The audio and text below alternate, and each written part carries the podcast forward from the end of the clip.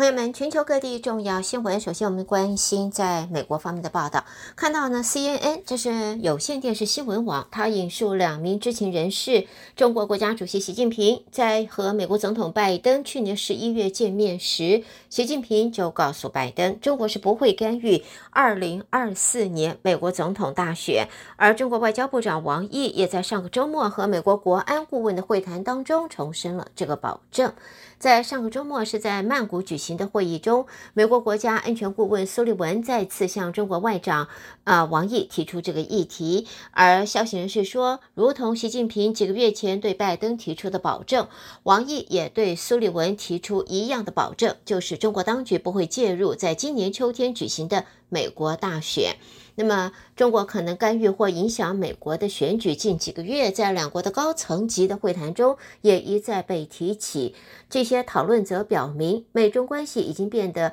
是让大家如此的担忧。显示美国官员在二零一六年，俄罗斯情报机构那么害进了民主党全国委员会，并公开电子邮件来破坏总统候选人 Hillary Clinton 竞选之后，仍然对外国干预选举保持着警觉。那么，在 CNN 的报道，联调局和司法部也利用法院的命令，试图减轻中国骇客行动的影响。不过，威胁啊依然是存在的。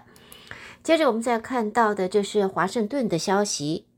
在约旦的美军基地遭到亲伊朗民兵无人机的攻击，造成美军三死和最少三十四人受伤。总统拜登在昨天说，已经决定要如何回应，并且表示伊朗应该为这项攻击负责，因为他们提供武器给发动攻击的民兵。白宫则说呢，总统拜登正在考虑多重行动，而不是一次性的行动。拜登和白宫的高阶顾问咨商之后，在离开白宫前往佛罗里达州从事竞选活动时，向记者做了上述的这个表示。只是呢，并没有详细的说明他的决定如何。美国总统拜登说，美国在中东是不需要范围更广大的战争，而美国官员则表示，美国是不希望和伊朗开战的。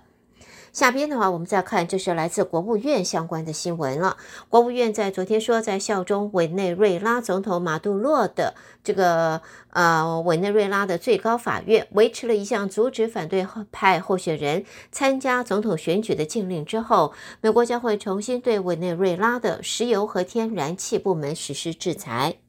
美国国务院发言人米勒说，美国将不会在二零二四年四月十八号到期时续签许可证，而米勒在这里指的就是授权涉及石油和天然气行业交易的许可证。在此之前，美国针对委内瑞拉达成在今年举行大选的协议，去年十月同意放宽对石油输出国组织成员国委内瑞拉的制裁，但是在委内瑞拉最高法院维持一项阻挡主要反对党。当总统候选人参选的禁令之后，美国已经在日前重新对委内瑞拉实施制裁了。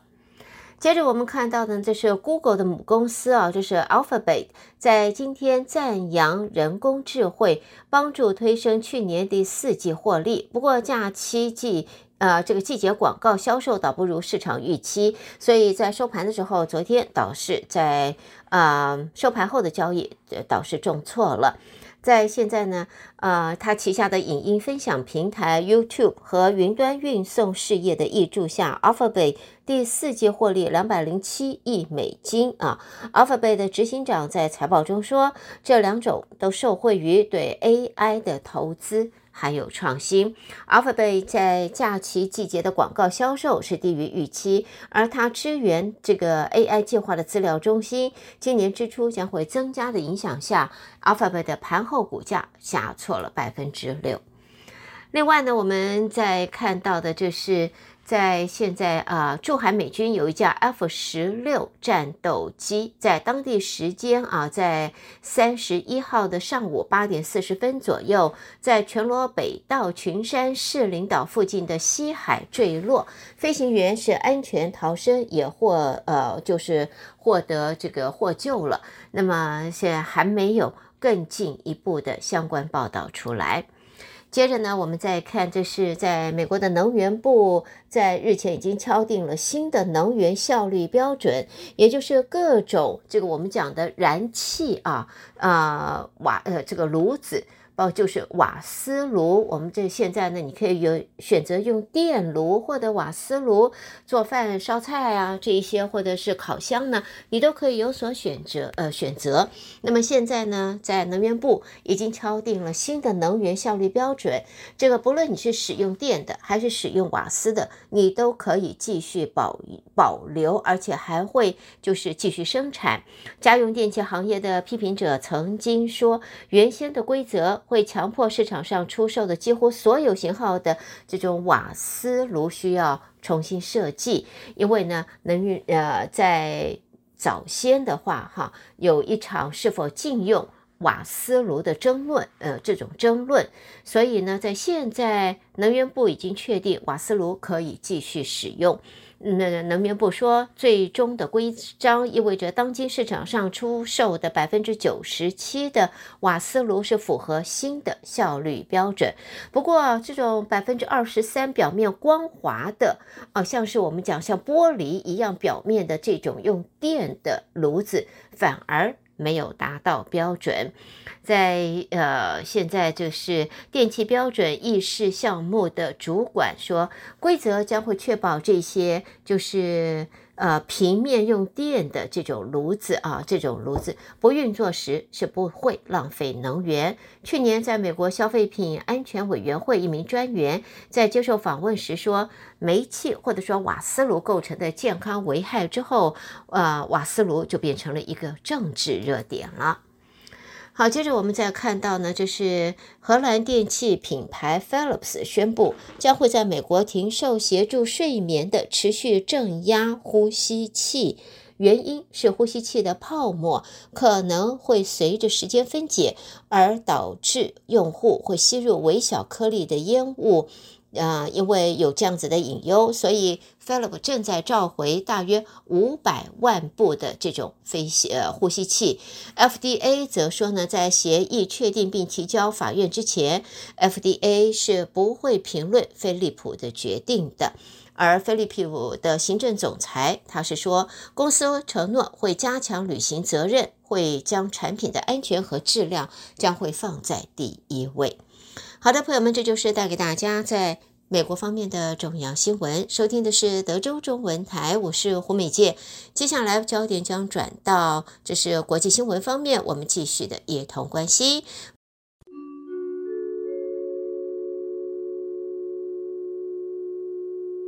国际新闻，我们第一个看到的呢，这是来自联合国总部，联合国近东巴勒斯坦难民救济工作署，现在爆出人员涉及哈马斯突袭以色列。而在美国方面则说，在这个难民救济工作署必须有根本性的改革。联合国加萨协调官则说，这个机构是无可取代的。根据了解，现在美国、英国、德国、日本多国都已经暂停资助。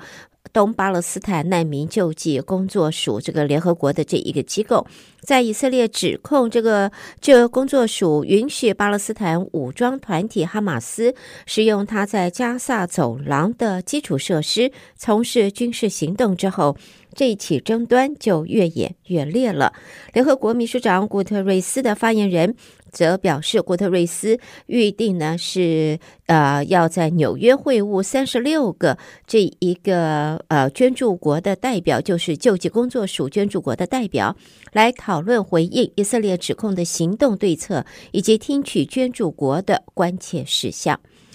再来呢，看到这是威灵顿的报道。纽西兰的外交部长表示，纽西兰在今天将会就澳洲和英国还有美国三方安全伙伴关系合作与澳洲展开谈判，并且说美国必须要在太平洋地区采取更多的行动来抗衡这个地区其他政治影响力。根据报道呢，在现在纽西兰的外交部长前往澳洲参加纽西兰与澳洲外交、国防部长的第一次联席会议，也表示相关会晤还会要探讨澳英美三方安全伙伴关系扩大对纽西兰的意义到底如何。在现在。嗯，他也说，第二次世界大战以来，美国也一直忽视太平洋地区，让国其他的国家可以趁虚而入啊。那么，他曾经在二零零五到零八年、一七年到二零年的时候，分别出任澳洲的外长。那么，在现在，皮特斯也批评澳洲前政府在政治议题上没有采取足够的立场。而现在呢，澳纽 Two Plus。Two 的会谈展开，则是在纽西兰也期盼呢，就是美国可以提升在太平洋方面的影响力。接着我们看到的是法国，在法国国会下议院国民议会，在昨天以压倒性的票数同意将堕胎属受保障的自由写入了宪法。这也是法国总统马克宏在去年许下的承诺，接下来将会送到参议院去审议。这是一个颇具争议的计划，将会在法国参议院面临保守的共和党和极右党的反对。法国司法部长则表示，国民议会没有辜负女性史和整个历史的决定。在美国的联邦最高法院，也是在二零零二年推翻了罗诉韦德案对对呃堕胎权的裁定，也导致美国宪法对堕胎权近五十年的保障荡然无存。而在此之后，马克宏和其他法国国会议员也就主张堕胎权应该写入宪法。而在法国，堕胎权自一九七四年以来就是属于合法的。下边看到的国际货币基金 IMF 在昨天上修了全球经济的成长预测，也上调世界两大经济体美国和中国的前景，而且说通货膨胀减缓比预期的还要快。IMF 的首席经济学家说，IMF 最新世界经济展望说软着陆即将到来，但是整体成长和全球贸易还是低于历史的平均水平。他说，今年是史上最大全球选举年，多国可能延后宣布财政重整，可能会提振经济活动，但是也可能会刺激通货膨胀。而继国际黄金价格在去年缔造新高纪录之后，世界黄金协会则在今天发布了报告，预测在二零二四受地缘政治不确定性的影响，全球黄金需求将会获得明显的提振。黄金呢是属于避险的工具，所以在地缘政治不确定的影响下，那么会推升黄金的需求。下边我们看到来自日本的消息。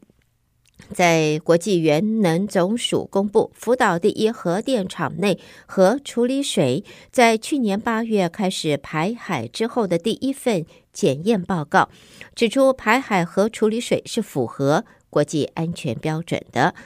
营运福岛第一核电厂的东京电力公司，在二零二三年八月二十四号开始排放核处理水入海后，在国际原能总署同年十月第一次在排海后派遣调查团，调查日本方面是否遵循国际安全标准进行排放。调查团成员则由就是国际原能总署的职员、英法还有等十一个国家的专家所组成。专家成员里也包含了反对排海的中国在内。除了到日本实地的视察福岛第一核电厂内核处理水的设备，也与经济产业省与原子力规制委员会等交呃单位交换了意见。那么，在昨天公布的调查团的验证报告认为，用于监控排海作业的基础设施是齐全的，而国际原能总署之后将会持续的定期验证，下次的验证预期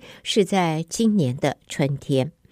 我们最后看到，这是坎培拉的消息，一份最新的报告显示，尽管一些汽车制造的大厂，已经改进了温室气体排放量的估算，但是在排放数字还是严重的低报。有些车商的碳排量甚至比石油公司还要严重。来自英国《卫报》的消息，在今天发布的这一份由咨询公司 Carbon Tracker 以及 Normisma 所做的研究显示，汽车制造商所公布的温室气体排放和研究人员估算的排放量平均相差达百分之二十。时期。而提到的汽车制造商是世界上碳排放量最高的业者之一。啊，丰田日前才因为柴油车辆排放测试准确性不合规，暂停出货十种车款。而在研究调查中，包括了丰田、Volkswagen、Hyundai、Ford。九家汽车制造商利用独立实测销售数据、企业的永续性和财务报告来计算它的排放量，发现呢，福特和他旗下所拥有的 Jeep，还有 Alfa Romeo 以及 Fiat 这些品牌的呃斯呃斯特兰蒂斯集团公司的排放量准确，而包括的是丰田、BMW 以及 Volkswagen 在内的公司，他们的碳排数字却不够准确，落差数字有待改进，Honda 和现代 Hyundai 的碳排估算量存在巨大而且难以解释的差异，也让研的研究人员相当的费解。所以这一份三十五页的报告发现，一些汽车制造商的碳排放甚至还超越了石油公司。好的，带给大家这是在国际方面的重要新闻。朋友们，德州中文台，我是胡美健。美国和国际新闻之后，我们在这稍微休息一会儿，稍后再和您一同关心来自两岸方面的重要消息。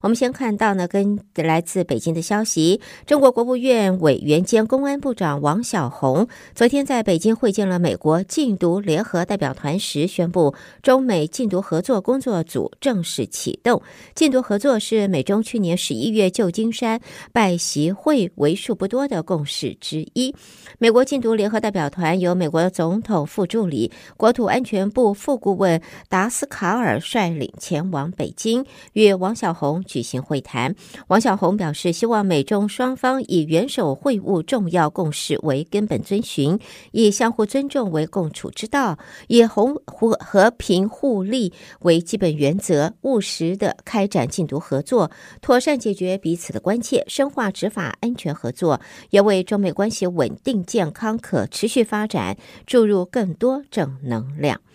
另外呢，看到总书记习近平今天主持中央政治局会议，对于他自己发动的全党学习贯彻习思想主题教育表示肯定，说取得明显的成效。会议也赞许政治局常委蔡奇所负责的中央书记处积极主动的作为。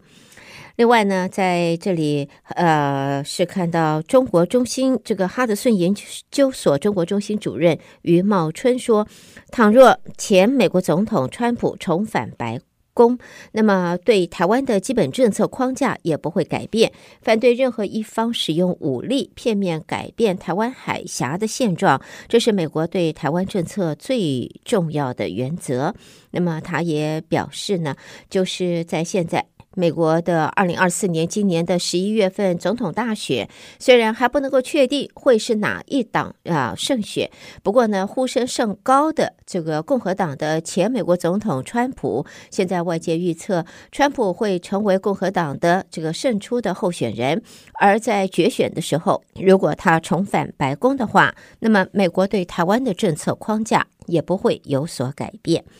至于在中国的经济层面，中国国家统计局在今天公布，中国大陆一月份制造业采购经理指数 PMI 是四十九点二个百分比，比上个月上升了零点二个百分点，连跌三个月之后，现在出现止跌，显示制造业的景气已经略略回升，不过还是处于现在还是一个紧缩的状态。另外，在中国的房地产方面呢，也看到讨论了一段时间的房地产项目融资白名单，第一批的贷款落地到广西的南宁了。在中国住建部召开城市房地产融资协调机制部署会后，部分城市向银行推送房地产项目白名单。那么现在呢，看到第一笔的白名单的款项由这个。呃广西的南宁啊获得。此外，重庆市也透过房地产融资协调机制，整理出三百一十四个第一批的这个白名单，融资需求大约八百三十亿元，涉及二十二家融资机构。项目白名单已经向的辖内大型银行、股份制银行和异地城商行和三家市属法人银行等二十八家主要银行去推送了。那么，引述广东省城规院住房政策研究中心的首席研究员李宇嘉则认为，住建部的会议是对融资协调机制的实践，就是要形成具体的项目啊、能够实践，从而探索出融资协调的成熟机制。接着看到呢，在现在，呃，中国在经济方面现在已经超越了日本，在汽车方面跃居为全球最大的汽车出口国。中国汽车产业近年来蓬勃发展，很大程度上是因为大规模投资电动车，而日本企业在这项领域还是一直保持着比较谨慎的态度。现在，中国汽车制造商包括了，呃，这个不同于中国的汽车制造商，日本的丰田在内的车商，在其他国家大量生产汽车。但是呢，现在与中国相比的话，二零二三年中国已经超越日本，跃居全球最大汽车出口国。接着我们看到香港，根据公布，香港负资产住宅抵押宗数去年达到两万五千一百六十三宗，创下十九年的新高纪录。负资产是指一项用于抵押贷款的资产，现有的市值低于还没有清还本金的价格。那么，在负责资产宗数上，在香港金管局的副总裁则表示，房价向下调整，负资产的数字就会上升。他说，负资产数字只是一个计算上的结果，对于银行来讲，最重要的还是拖欠比率是否上升，或为风险管理带来什么样的影响。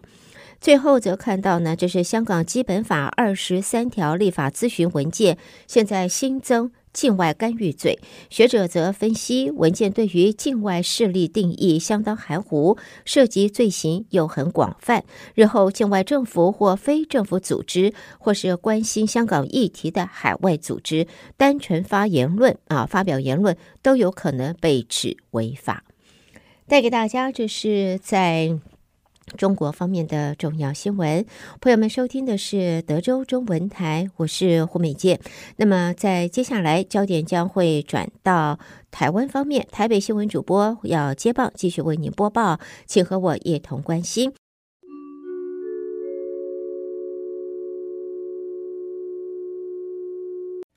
德州中文台的听众朋友们，大家早安，我是李自立。台湾方面讯息，我们今天首先要为您报道的是。中国大陆民航局在三十号晚间宣布，自二月一号起取消 M 五零三航路自北向南飞行偏置的措施，并将启用衔接 M 五零三航路的 W 一二二、W 一二三航路由西向东飞行。行政院长陈建仁今天到台北市视察春节花卉供应的情形前受访表示。中国政府片面更改航线，已经破坏了双方自二零一五年以来的协商结论，也对于非安造成了影响，破坏台湾海峡及区域的安全稳定的现状。我政府谴责这项行为，也将严厉应应的措施。陈建仁说：“我国政府呢，呃，谴责这样啊不适当的行为，也希望中国政府呢能够停止呃这些呃不适当的当面。”呃的作为，那我也在这里呃要求请相关的单位来对于这个相关的影响及呃因应的这个处置的细节呢，都要呃详加的来演绎啊、呃，以便呢啊、呃、能够来保障我们的飞行以及呃国家的安全。中国宣布取消 M 五零三航线自北向南飞行的偏置。另外，启用 M 五零三航线 W 一二二、W 一二三衔接航线由西向东飞行，陆委会表达严正的抗议跟强烈不满，要求对岸停止二月一号起执行相关航路运作的决定。如果陆方一意孤行，必须承担任何影响两岸关系的严重后果。陆委会副主委张志宏说：“中华民国政府是主张两岸要维持现状，台海局势要维持和平。那谁在准备发动战争，随时用武力来危害这个区域的这个安全？台湾民众党主席柯文哲今天率领立法院新党团的八位准立委，共同宣布二月一号立法院长龙头之争投票的意向。柯文哲表示，民众党有自己的主体性，既不想当小蓝，也不想当小绿，因此自推黄珊珊参选立法院院长，期盼蓝绿两大党思考如何因应，特别是民进党高层。柯文哲说。当我们表明我们八票都先投黄珊珊的时候，剩下是民进党、国民党，他们要思考他们怎么因应嘛。那所以，我们作为一个台湾的第三势力，你知道吗？既不想当小蓝，也不想当小绿，我们希望我们是台湾新政治的一个代表嘛。啊，所以我们才做出这个决定。那至于如何应用？那是其他两党现在要去思考的，特别是民进党高层。新国会龙头之争将在明天登场。针对民众党团宣布将自推人选角逐立法院长，民进党主席及总统当选人赖清德表示尊重，但赖清德仍然呼吁新国会三党不过半之下，民众党具备左右政局的能力，也应该承担选择好的人、支持对的政策的责任。希望民众党理解社会发展的需要。第二轮应该进场投票，做出正确的决定。赖清德说：“如果认为游锡堃院长最好，那就支持游锡堃院长；如果认为韩国瑜院长比较好，那就请支持韩国瑜院长。这个才是社会支持民众党，给予民众党八席关键席次最主要的期待。”新国会龙头之争，蓝绿白都自推人选参战。国民党主席朱立伦今天表示，如果民进党动用司法压迫、政治利益交换或权位勾结来搞烂明天立法院正副院长的选举，就是让台湾进入最黑暗的一面。国民党会祭出最严格的党纪，绝不容许任何跑票。朱立伦说：“民党动用司法的压迫、政治利益的交换。”或者是权位的勾结，来搞烂明天国会议长、副议长的选举，这就是让台湾进入最黑暗的一面。我也讲很清楚，我们国民党会祭出最严格的党纪，绝不容许任何的跑票。朱立伦，主计总处今年公布一百一十二年经济成长率的概估为约百分之一点四。较预测数减少零点零二个百分点，创近十四年来最低的增幅。主计总处分析，主要是去年第四季资本形成，包括固定投资跟存货变动都不如预期。不过近期的出口已经由负转正，投资应该会慢慢的回温。主计总处国民所得科检认视察王翠华说，主要还是来自于呃固定投资比我们预期的来得差。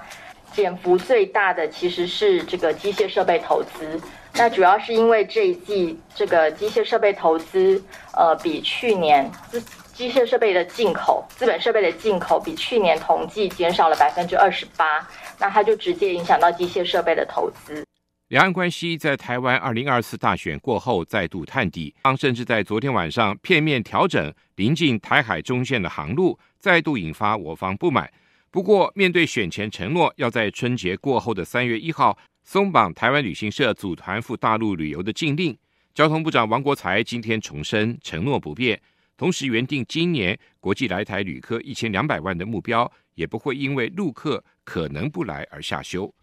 王国材说。两岸的观光还是一样，就是三月一号，我们现在还是这个时辰。那另外就是，就像去年一样，去年六百万本来也有包括陆客，那后来我们用其他的市场把它补回。我想，如果今年陆客没来，同样我们这个目标还是不变。冬季气温降低，民众的聚餐可能会多选择含有酒精成分的餐饮，容易有酒驾的情况。警政署今天下午举行记者会，宣示打击酒驾的决心。并且强化政府机关防治酒驾的力量，期盼建立全民反酒驾的共识，达到酒驾零容忍、迈向零死亡愿景的目标。警政署署长黄明昭说：“所以酒驾啊，真的是影响到我们的一个呃生命安全，非常非常的一个严重啊，尤其哈，尤其呃，这个是一个不定时的一个炸弹啊，在路上随时啊会引爆，而且现在是年关啊啊，岁末年初。”啊，这冬令时节也是我们尾牙季，各公司行号、政府部门的一个尾牙季的一个呃正火红的时间哈。那我们为了要啊避免国人啊酒驾甚至来肇事哦，所以呃结合了呃相关部门，今天也呃卫福部啊、交通部、法务部还有《金周刊》啊共同来加入，就防治酒驾这个先导。我国中南部受到季风跟地形的影响，空气品质长期以来较北部差。环境部今天宣布，结合美国 NASA 气象署及中央大学等学研单位，将于二月起展开我国史上最大规模的跨国跨部会高频空品监测。透过 NASA 精密仪器跟无人机、卫星遥测等垂直监测，将空气品质的监测由二 D 地面提升到三 D 的空间，解析高频污染的成因。环境部部长薛富盛说。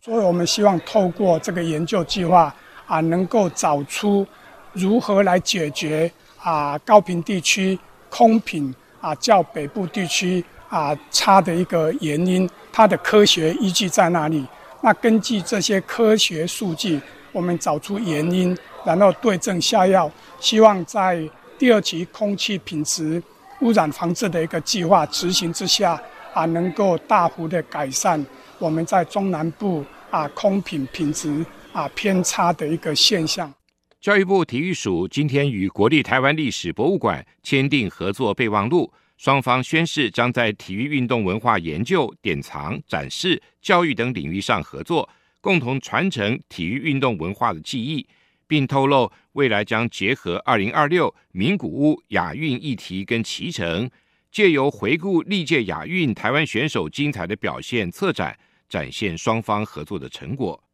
体育署署长郑世忠说：“隔行如隔山，所以我们需要台史博的专业的原因。那我们毕竟是体育人，我们有我们的体育运动的一个记忆，有我们的文化。但是呢，它的呈现的方式啊、面对目前呃这个多元的社会，我想这部分需要台史博的专业来协助我们来来做呈现。”以上就是我们今天提供给您的台湾方面讯息。我们把现场还给主持人，明天再会。